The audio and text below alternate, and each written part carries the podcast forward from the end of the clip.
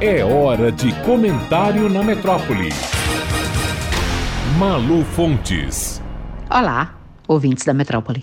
O filme Medida Provisória, dirigido pelo ator Lázaro Ramos e agora em cartaz em Salvador e no Brasil inteiro, tem como tema uma abordagem distópica sobre racismo, xenofobia e preconceito. Dez anos atrás, o que agora pode ser visto no cinema foi encenado como a peça Namíbia Não, contexto do também baiano Aldre Anunciação e dirigida pelo mesmo Lázaro Ramos. De que trata Medida Provisória? Em um Brasil distópico, futurista, um governo autoritário tem a ideia de devolver todos os negros brasileiros à África, renomeando a xenofobia e a deportação como medida reparadora, como um benefício. O país não quer mais os negros aqui faz o quê? Fomenta uma política pública de deportação de todos, embalando-a como algo positivo, como uma medida de reparação pelos serviços prestados pelos negros no Brasil, desde que aqui chegaram, escravizados. O filme abre uma oportunidade pela via da arte e da cultura de levar o Brasil e os brasileiros a olharem-se para si mesmos, para suas histórias, suas tragédias, seus preconceitos. Quem não viu, vá ver. Agora, saiamos do filme, uma ficção,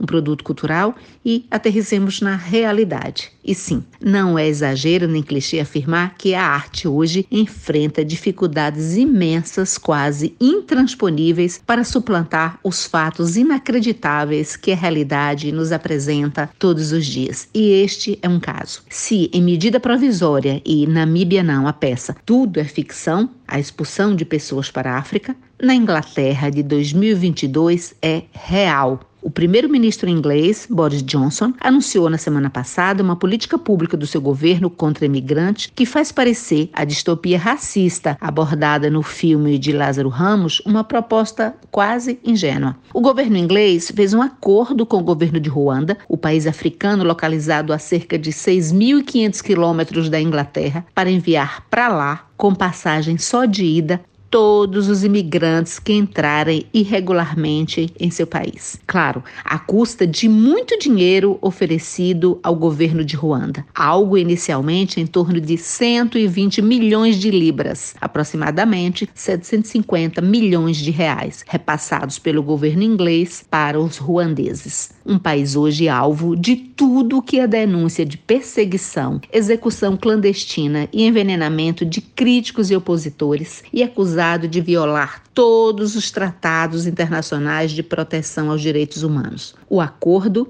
já foi fechado entre os dois governos. Vê-se na imprensa, aqui e ali, repercussões negativas, intelectuais assombrados e opositores de organismos internacionais condenando a medida. Mas daí a garantir que essa prática não vingue são outros 500. Mesmo porque, sem hipocrisia, todos os países da Europa veem hoje com horror a chegada de imigrantes, com exceção da Alemanha, sob Angela Merkel, que irritava inclusive os demais países europeus por adotar políticas de acolhimento de refugiados. Agora, com os ucranianos massacrados pela Rússia, há também um comportamento de acolhimento por parte de toda a Europa. Mas a coisa toda é muito diferente quando se trata de migrantes sírios, afegãos ou africanos e outros de outros países pobres, de um modo geral. Não foi por outra coisa, senão por horror a imigrantes que Marine Le Pen foi para o segundo turno com Emmanuel Macron e que teve mais de 40% dos votos, ou seja, uma votação estrondosa para uma candidata assumidamente de extrema direita na França e cujo mote principal era a França para os franceses e o distanciamento das políticas públicas globalistas da comunidade europeia. O mesmo se repete, além da própria Inglaterra e da França, em todos os países europeus mais ricos. O crescimento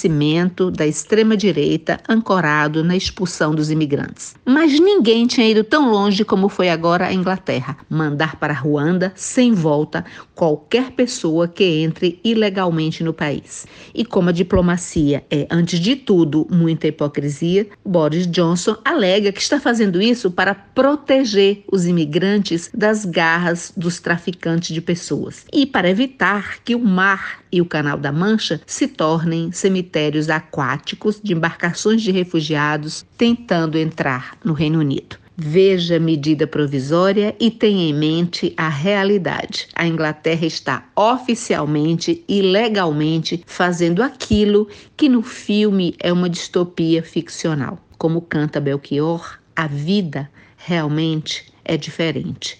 Ao vivo é muito pior. Malu Fontes, jornalista para a Rádio Metrópole.